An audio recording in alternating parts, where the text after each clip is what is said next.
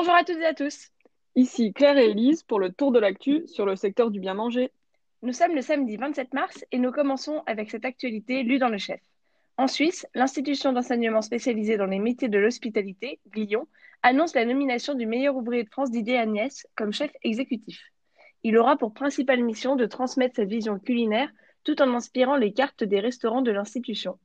Ce chef est passé à la fois par des cuisines prestigieuses comme la Coupole à l'hôtel Meribo à Monte-Carlo, le Grand Hôtel du Cap Ferrat, mais aussi par la formation.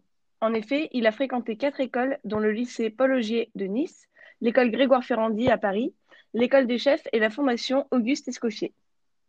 D'ailleurs, l'Institut souligne que son double parcours sera précieux et inspirant pour les étudiants. Ah ça, j'imagine.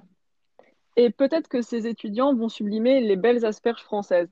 Ça ne vous a sans doute pas échappé, elles sont de retour sur les étals. Midi Lip s'est rendu dans l'Hérault chez Guy Moreno. Cet agriculteur produit des asperges depuis 25 ans. Il faut savoir que c'est seulement 3 ans après la plantation que les asperges peuvent se récolter, et ce pour une durée de 8 à 10 ans dans le même champ. Cet agriculteur a fait le choix de cultiver des asperges vertes. Elles sont, d'après lui, meilleures et moins amères que les asperges blanches. Et je ne sais pas toi, Claire, mais personnellement, j'adore la saison des asperges, qu'elles soient blanches ou vertes. Moi, ce que j'aime avec les asperges, c'est qu'elles annoncent l'arrivée du printemps. Passons des champs aux vignes avec cette information relevée par Vitisphère. Elle concerne le label Zéro résidu de pesticides.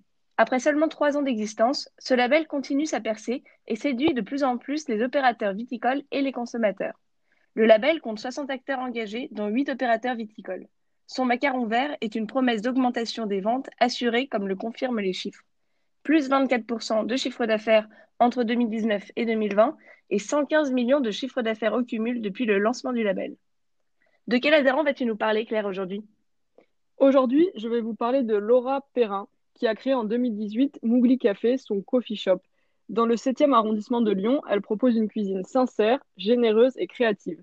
Et qui dit coffee shop dit brunch. Tous les samedis et dimanches matins, hors période de Covid bien entendu, Mougli Café vous vous accueille pour un moment de partage. Pour en savoir plus, rendez-vous sur notre site, rubrique Les adhérents. Et on finit avec le chiffre du jour. Premier, la France est le premier exportateur mondial de Malte. C'était le tour de l'actu. N'hésitez pas à vous abonner sur Apple Podcast et Spotify pour ne manquer aucune actu. Quant à nous, on se retrouve mardi pour les nouvelles actus sur le secteur du bien manger. À mardi.